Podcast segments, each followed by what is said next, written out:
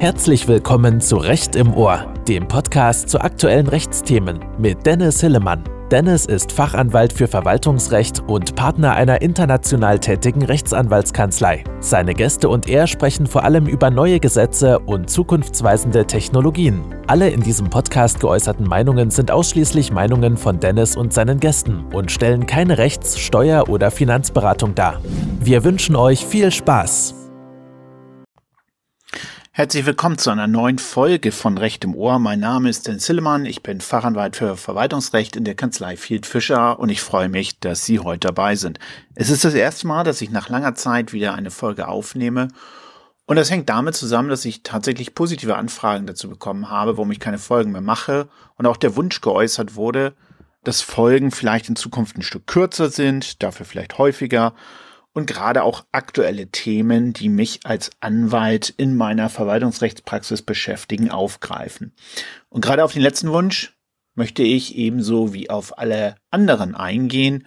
Und deswegen wird es jetzt wieder häufiger Recht im Ohr geben, auch mit meinen persönlichen Meinungen zu bestimmten politischen Entwicklungen und rechtlichen Entwicklungen. Und hier insbesondere möchte ich heute starten mit dem Thema Energiekrise und der Frage, was passiert bei Gasrationierung. Meine Kolleginnen Stefanie Greifeneder, Alexandra Mürzelburg sowie mein Kollege Markus Kamp und ich, wir haben gestern bei Field Fischer ein Webinar zur Energiekrise gehalten, was sehr positive Resonanz hatte. Ähm, wer da die Unterlagen haben möchte, schreibt mir gerne ähm, an dennis.hillemann.fieldfischer.com dennis.hillemann.fieldfischer.com. Schicke ich euch gerne zu, auch eine Aufzeichnung vom Webinar. Und ich möchte heute noch einmal das Thema, das ich dort auch besprochen habe, nämlich das Thema, was passiert bei Gasrationierungen, entsprechend aufgreifen und darstellen, weil ich glaube, das ist leider ein Thema, mit dem wir uns in naher Zukunft sehr stark beschäftigen müssen. Hintergrund ist, dass die Bundesnetzagentur und hier insbesondere auch ihr Chef Klaus Müller trotz der hohen Speicherstände betont haben, dass es zu jedenfalls regionalen Gasmengen in einem harten Winter kommen kann. Hinzu kommt die geopolitische Lage, die wir nun haben, die sich dadurch auszeichnet, dass Russland entsprechend ja den Angriffskrieg in der Ukraine durch eine Teilmobilmachung entsprechend verstärken will und gegebenenfalls auch durch Scheinreferenten dazu übergeht, Teile der Ukraine zu annektieren und wir alle nicht wissen, ob dies zu einer Eskalation des Krieges führt, mit der Folge, dass auch der Gastransfer Russlands durch die Ukraine in Zukunft eingestellt wird, sei es durch Sanktionen der EU oder sei es als eine politische Folge von Russland selbst. Das kann dazu führen, dass unsere Gaslieferungen auch im Winter 2022, 2023 stark sinken, mit der Folge, dass wir auf die Gasspeicher zurückgreifen müssen. Diese sind zwar zu 90 Prozent gefüllt und werden wohl noch weitere Füllstände erreichen. Allerdings gibt es zwei Punkte, die man hier berücksichtigen muss. Grundsätzlich reichen diese Gasspeicher, wenn Deutschland gar kein Gas mehr bekommen würde, für zwei Monate. Nun ist es natürlich nicht so, dass wir gar kein Gas mehr bekommen. Wir bekommen trotzdem weiterhin Lieferungen aus anderen Ländern, zum Beispiel Norwegen. Und trotzdem kann es sein, dass wir in eine Situation kommen, in der wir jedenfalls regional einen Gasmangel haben. Es ist immer wichtig zu verstehen, ohne dass ich jetzt in alle technischen Details gehen kann. Ähm, Mandanten von mir berichten das schlichtweg und äh, auch wer die Medien verfolgt, kann dies sehr gut nachvollziehen. Man kann nicht einen Gasspeicher im Norden schlichtweg so anzapfen, dass das Gas auf einmal im Süden ankommt und andersherum. Das heißt, es kann zu regionalen Mangellagen kommen. Zudem gibt es ein Thema, was medial aus meiner Sicht kaum beachtet wird, was aber in diesem Zusammenhang wichtig ist und das man sich klar machen sollte. Und das ist das Thema, dass wir gegebenenfalls unsere Gasspeicher mit unseren europäischen Nachbarn teilen müssen. Hierzu habe ich zuletzt einen Artikel geschrieben, der auf der Homepage von Field Fischer veröffentlicht wurde. Ich würde aber hierauf auf dieses wichtiges Thema auch noch einmal gesondert in einem Podcast in ganz naher Zukunft, ich denke mal in den nächsten Tagen entsprechend eingehen. Es ist also ein Thema, was uns weiter beschäftigen wird. Deswegen glaube ich persönlich, dass wir Situationen bekommen werden, in denen wir jedenfalls regional Gasmangel bekommen werden und es entsprechende Aktionen der Bundesnetzagentur geben wird. Dass wir darüber hinaus auch die Situation haben, dass die Gaspreise erheblich steigern, Darauf möchte ich auch noch einmal gesondert eingehen und hier dann auch mich einmal mit der Gasumlage in Zukunft auseinandersetzen, das aber dann in einem gesonderten Podcast. Heute soll es also um das Thema gehen, was passiert bei einer Gasrationierung und wie können Unternehmen sich dagegen insbesondere zur Wehr setzen? Was müssen Unternehmen wissen? Auch im Hinblick auf die Frage, ob es Entschädigungsansprüche für Unternehmen gegen den Staat gibt, auch das ein Thema, was bislang leider aus meiner Sicht nicht die ausreichende entsprechende mediale Beachtung äh, gefunden hat. Deswegen gehen wir einmal auf das äh, Thema entsprechend ein und fragen uns, was passiert also bei einer Gasrationierung? Es gibt einen Gasnotfallplan, den sicherlich alle inzwischen vom Grundsatz her kennen drei Stufen. In der zweiten Stufe befinden wir uns bitte bereits in der Notfallstufe, die vor allem politische Bedeutung hat und entsprechend eine Planung durch die Bundesnetzagentur auslöst. Es kann aber auch dann im Fall einer Gasrationierung eben zu der dritten Stufe kommen, nämlich dem Punkt, dass wir im Gasnotfallplan sind, mit der Folge, dass die Bundesnetzagentur als sogenannter Bundeslastverteiler dazu berufen ist, eine Gasrationierung entsprechend vorzunehmen. Diese Gasrationierung erfolgt dann auf Basis der Gassicherungsverordnung, die sich natürlich wiederum auf entsprechend eine gesetzliche Grundlage stützt, nämlich das Energiesicherheitsgesetz. Und nach dieser Gassicherungsverordnung kann die Bundesnetzagentur verschiedene Maßnahmen vornehmen, wie auf einen Gasmangel reagiert werden soll. Dabei muss man sich klar machen, dass es bestimmte privilegierte Gruppen gibt, die im Rahmen einer Gasmangellage geschützt sind. Auch das kennen sicherlich die Zuhörerinnen und Zuhörer aus den Medien bereits. Das bezieht sich vor allem auf die Privatverbraucher, aber auch auf kritische Infrastrukturen wie Krankenhäuser oder Pflegeheime. Macht Sinn sozusagen, dass natürlich insbesondere Krankenhäuser hier geschützt werden im Fall einer Gasmangellage. Die große Frage aber ist, was passiert mit dem Restgas? Schauen wir uns zunächst einmal an, was die Bundesnetzagentur hier anordnen kann und auch bereits in einigen eigenen Publikationen in Aussicht gestellt hat. Die wichtigste Maßnahme, die die Bundesnetzagentur hier hat, ist die Anordnung der Gasreduzierung bei Letztverbrauchern. Letztverbraucher muss man sich so vorstellen, das sind natürlich nicht nur Verbraucher im Sinne von Privathaushalten, sondern das sind auch Unternehmen, die letztlich auf Gaslieferungen angewiesen sind für ihre Energie, die sie für die Produktion und für die Erbringung ihrer Dienstleistung brauchen. Diesen Letztverbrauchern gegenüber kann also die Anweisung ergehen durch die Bundesnetzagentur, dass Energie rationiert wird oder es sogar zur Ausschaltung von Energielieferungen entsprechend kommt. In der Regel spricht die Bundesnetzagentur vor allem davon, dass der Energieverbrauch reduziert wird, sodass diese Letztverbraucher im Tagesmittel nur noch einen bestimmten Energieverbrauch zur Verfügung gestellt bekommen, wo dann die Energieversorger auch Sorge dafür tragen müssen, dass tatsächlich dieses Mittel nur eingehalten wird. Und diese Letztverbraucher, die können eine solche Anordnung bekommen, letztlich auf zwei Wegen, vereinfacht gesagt, durch eine Allgemeinverfügung oder durch eine Individualverfügung. Allgemeinverfügung bedeutet, dass also die Bundesnetzagentur anordnet, dass für einen bestimmten Bereich, für eine bestimmte Region, für eine bestimmte Branche, wie auch immer, die Energie Lieferungen reduziert werden müssen. Es wird also nicht individuell ein Unternehmen betroffen, sondern beispielsweise, dass in einer bestimmten Region die Letztverbraucher mit sehr hohem Energiebedarf durch die Energieversorger beschränkt werden müssen.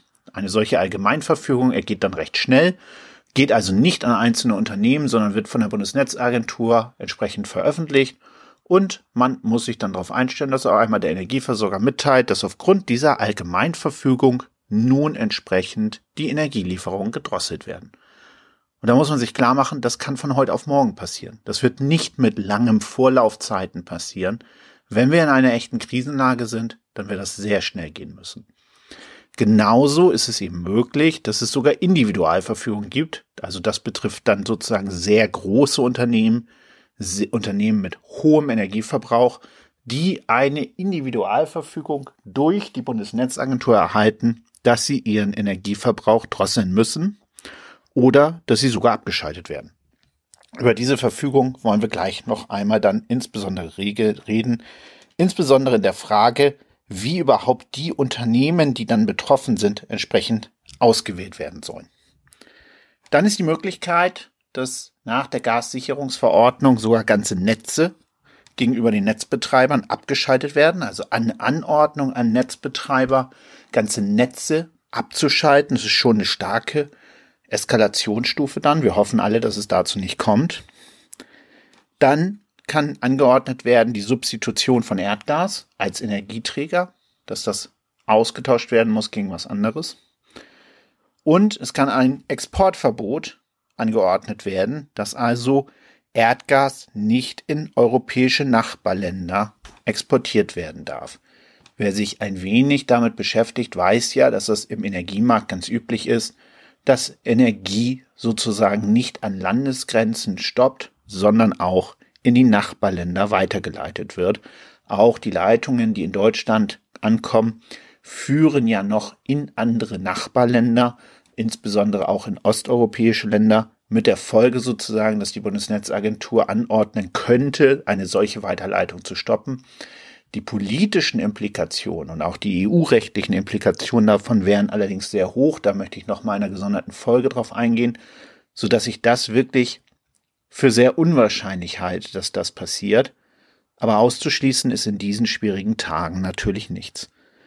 Und wir möchten uns erstmal konzentrieren auf die Frage, wie funktionieren jetzt diese Individualverfügungen gegen entsprechende Letztverbraucher oder auch die Allgemeinverfügung? Wie wählt also die Bundesnetzagentur erstmal überhaupt aus, bei wem die Energie gedrosselt wird, rationiert wird oder wer sogar abgeschaltet wird? Und wie kriegt man das mit? Und das ist leider eine sehr spannende und auch keine sehr einfache Thematik für einen Verwaltungsrechtler, denn zunächst muss man sich klar machen, dass der Bundesgesetzgeber zwar entsprechend aus dem Europarecht die Vorgabe letztlich mit übernommen hat, äh, dass bestimmte Letztverbraucher geschützt worden sind, europarechtlich bereits geregelt, dass es aber keine gesetzliche Regelung dafür gibt, wie die Bundesnetzagentur ihre Abwägungsentscheidung treffen soll, welche Letztverbraucher in der Energielieferung rationiert werden. Das heißt also, eine, eigentlich eine für die Allgemeinheit sehr wesentliche Frage, nämlich die Frage danach, wie entsprechend die Bundesnetzagentur eine Entscheidung treffen soll, welches Unternehmen weiterhin mit Gas beliefert wird, nach welchen Kriterien sie entscheiden soll, das hat der Bundesgesetzgeber nicht getroffen. Und wir alle haben ja vielleicht mal gelernt oder aus den Medien, zumindest wenn man nicht Jurist ist, erfahren, dass eigentlich wesentliche Entscheidungen für das Gemeinwohl vom Gesetzgeber getroffen werden müssen. Das ist hier nicht erfolgt. Ob dahinter die Idee steht, dass es politisch zu schwierig ist, das zu entscheiden und vor diesem Hintergrund davon abgesehen wird, oder aber man sagt, wie soll der Gesetzgeber das auch sinnvoll regeln, das weiß ich nicht.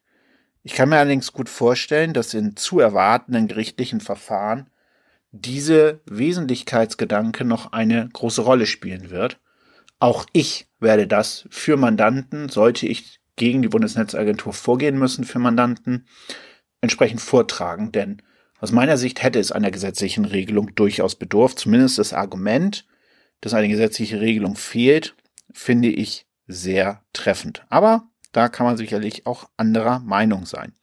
Grundsätzlich hat die Bundesnetzagentur in der Vergangenheit immer gesagt, dass es dann eine sehr schwierige Abwägungsentscheidung sei, dass sich die Abwägung nach bestimmten Kriterien richten würde, wie die Dringlichkeit der Maßnahme, die Größe des Grasverbrauchers, der zu erwartende Schaden und natürlich die Bedeutung für die Allgemeinheit.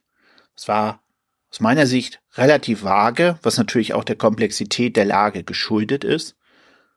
Und vor allem habe ich zumindest in den letzten Monaten, wenn ich Mandanten dazu beraten habe, auch immer gesagt, dass es natürlich sehr schwierig ist zu prognostizieren, wo überhaupt die Bundesnetzagentur die notwendigen Daten hernehmen will. Da war zwar am Horizont das, worüber wir jetzt sprechen, die Sicherheitsplattform Gas bereits, aber wie die ausgestaltet werden soll, das war zu dem Zeitpunkt noch nicht klar. Jetzt gibt es die Sicherheitsplattform Gas, sie soll ab 1. Oktober 2020, äh, 2022 scharf geschaltet werden und bei der Bundesnetzagentur auch die Vorstellung war, zumindest wenn wir ansonsten auf die Digitalisierung äh, entsprechend der Behörden achten, ein durchaus sehr interessantes Thema.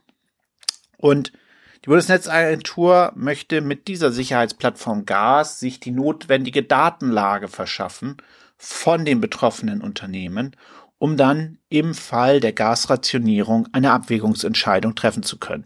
Das ist natürlich verwaltungsrechtlich ein durchaus interessanter Punkt. Ähm, verwaltungsrechtlich ist es so, dass eine Behörde vor ihrer Entscheidung zur Aufklärung des Sachverhalts verpflichtet ist.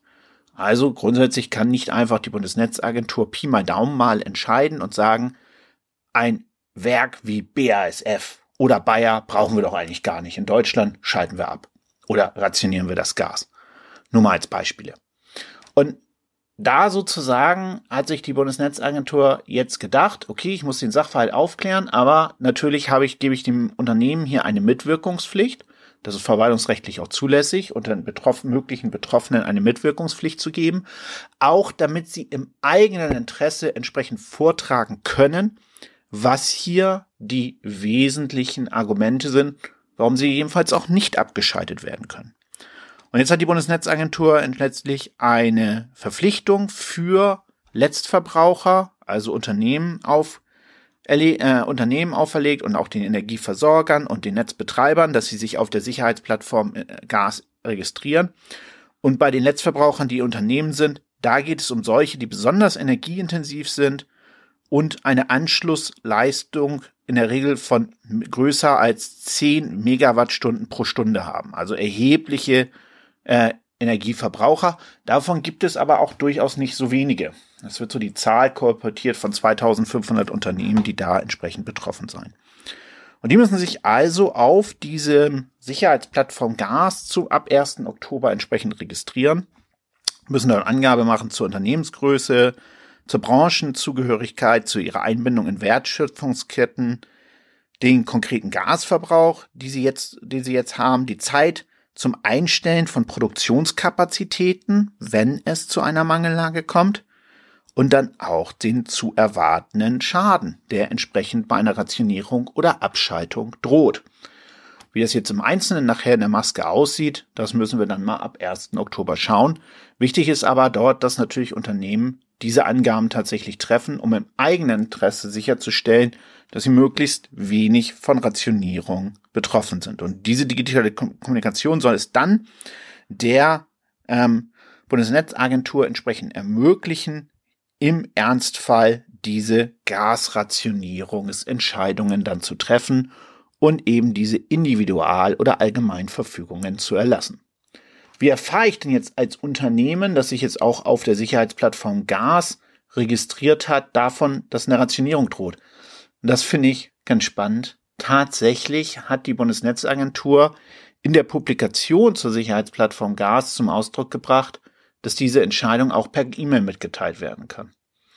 Da stelle ich mir also vor, dass sozusagen wir uns in einem kalten Winter befinden. Die Unternehmen werden wahrscheinlich schon ein bisschen vorgewarnt sein. Morgens geht, wird Outlook aufgemacht und dann ist da die E-Mail von der Bundesnetzagentur, dass jetzt die Rationierung von Gas kommt. Und ich glaube, das wird viele Unternehmen dann hart treffen. Und ich bin mal gespannt, ob tatsächlich die Vorbereitung darauf so gut ist, wie man jetzt denken möge. Und genauso bin ich gespannt darauf, wie die Bundesnetzagentur tatsächlich dann diese Abwägungsentscheidung trifft. Es heißt dann, dass dort entsprechend eine Expertenkommission das machen würde, dass also Vertreter von Wirtschaft, Just Recht, aus der Verwaltung dort eingebunden werden. Aber wenn wir eins gelernt haben, dann wissen wir, dass der Staat natürlich in einer schwierigen Lage ist, da er in einer Amtspflicht steht, den Sachverhalt zu ermitteln und dann entsprechend auch eine Entscheidung sehr schnell treffen zu können. Und wir sind, das ist natürlich eine Lage der Gasrationierung, die wir so in Deutschland noch nie hatten. Und auch für die Bundesnetzagentur ist es eine erstmalige Lage. Und als, ob sie als Behörde dafür personell in den Kapazitäten aufgestellt ist, technisch tatsächlich aufgestellt ist und tatsächlich den Sachverhalt richtig erfasst, ich weiß es nicht und ich kann es auch nicht prognostizieren. Was ich aber prognostizieren kann, ist, dass es Unternehmen gibt, die sich gegen Rationierung wehren. Wahrscheinlich werden das relativ viele Unternehmen dann machen. Denn allein als Geschäftsführer, Vorstand, wie auch immer leitende Position eines solchen Unternehmens wird man sich die Frage stellen, ob man eine solche Rationierung bis hin zu einer Abschaltungsordnung einfach hinnimmt oder sich dagegen entsprechend zur Wehr setzt. Und die, Frage, die Antwort wird klar sein. Ich würde mich zur Wehr setzen. Alleine, um doch meinen Gesellschaftern, Aktionären und auch Mitarbeitern gegenüber klar zu machen, ich habe alles versucht, wird doch die entsprechende Motivation sein, sich dagegen rechtlich zur Wehr zu setzen, das zu überprüfen, dann gegebenenfalls eine negative gerichtliche Entscheidung zu äh, kassieren, aber dann zu sagen, ich habe alles versucht, die wird doch hoch sein. Und auch ich habe jetzt Mandanten, die sich entsprechend darauf vorbereiten. Was tun sie? Sie bereiten ein rechtliches Vorgehen gegen die Bundesnetzagentur für die Schublade vor. Und das ist meines Erachtens auch genau der richtige Weg, den Unternehmen hier gehen sollten. Natürlich kostet es Geld, wenn man einen Rechtsanwalt beauftragt. Aber was ist dann, sag ich mal, für einen guten Schriftsatz für die Schublade ein Betrag, der irgendwo bei, sagen wir mal, 45.000 äh, 45 Euro für einen sehr aufwendigen Beitrag, aber meistens sind es deutlich weniger. Ich sage mal vielleicht 10.000, 12.000. Es kommt immer auf das Unternehmen an. Also einen fünfstelligen Betrag äh, in, äh, nimmt. 45.000 Euro kann vielleicht mal bei einem ganzen Konzern sein, wo wir eine ganze Reihe von Unternehmen und Betrie äh, Betriebsstätten haben, wo wir relativ viel. Also sagen wir mal, wir nehmen einen fünfstelligen Betrag äh, in die Hand um einen solchen Antrag vorzubereiten und in der Schublade zu haben. Der wird zu 80, 85 Prozent entsprechend des Antrages, den man nachher haben muss, bereits umfassen und wird dann im Ernstfall angepasst. Und was steht auf der anderen Seite? Ein möglicher Schaden in Millionenhöhe. Vielleicht in zweistelliger Millionenhöhe. Vielleicht in dreistelliger Millionenhöhe. Ich weiß es nicht. Da werde ich doch als Unternehmer sagen, dann bereite ich doch einen solchen Antrag vor, nehme mir einen Anwalt, wenn mir das zu teuer ist, mit einem sozusagen, das zu dich zu wissen, was da rauskommt, vereinbare ich, soweit es berufsrechtlich zulässig. Im Festpreis gibt es ganz viele Möglichkeiten. Aber ich habe es für die Schublade fertig. Denn man muss wissen, gegen solche Gasrationierung, gegen solche Verfügungen der Bundesnetzagentur, da geht der Weg zum Oberlandesgericht Düsseldorf. Abdrängende Sonderzuweisung, der hier entsprechend, die entsprechend geregelt ist, in die entsprechend im Energiewirtschaftsgesetz sich findet. So. Das heißt sozusagen, ich müsste dann zum der Bund, gegen die Bundesnetzagentur entsprechend vorgehen mit einer sogenannten Beschwerde gegen eine Verfügung der Bundesnetzagentur. Und das Wichtige ist zu verstehen, eine solche Beschwerde hat nach dem Recht keine aufschiebende Wirkung. Das heißt, ich gehe zum Oberlandesgericht Düsseldorf, erhebe die Beschwerde, aber das hat keine aufschiebende Wirkung. Die Verfügung wird trotzdem umgesetzt. Das Gas wird entsprechend rationiert. Was muss man tun in diesem Fall? Man muss daneben noch einen Eilantrag stellen, dass die Beschwerde aufschiebende Wirkung bekommt. Eine verwaltungsrechtliche Besonderheit.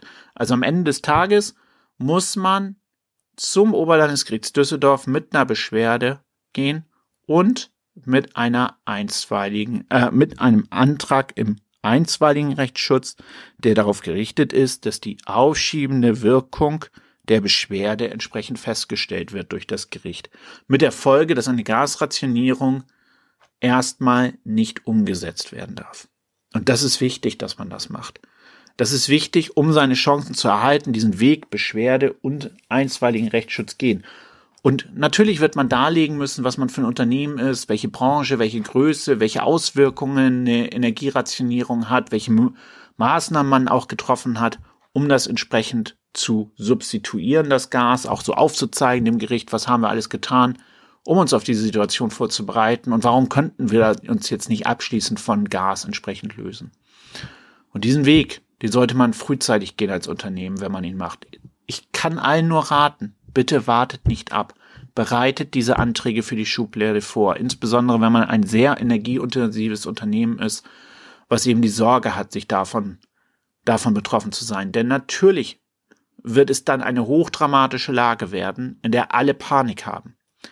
Es wird sehr schwierig werden, dann ganz schnell zu agieren. die Daten zusammenzutragen, eine gute Beschwerde vorzubereiten, einen sauberen, einstweiligen Rechtsschutzantrag. Macht alles, was jetzt möglich ist, bitte schon vorher, damit ihr das für die Schublade habt. Denn es ist deswegen auch wichtig, als energieintensives Unternehmen gegen solche Maßnahmen vorzugehen, weil es auch Auswirkungen haben könnte auf mögliche Entschädigungsansprüche gegen den Staat, wenn es entsprechend zu einer Gasrationierung kommt. Das ist nochmal ein Punkt, an den ich jetzt, denke ich, in der nächsten Podcast-Folge eingehen möchte. Warum ist es wichtig, sich über Rechtsschutz nachzudenken? Und welche Entschädigungsansprüche gibt es überhaupt gegen den Staat, wenn es zu einem Energieausfall oder zur Energierationierung kommt und warum? Darüber würde ich gerne in der nächsten Podcast-Folge re reden, die ich sehr kurzfristig mache und dieses Thema entsprechend eng mitbegleiten.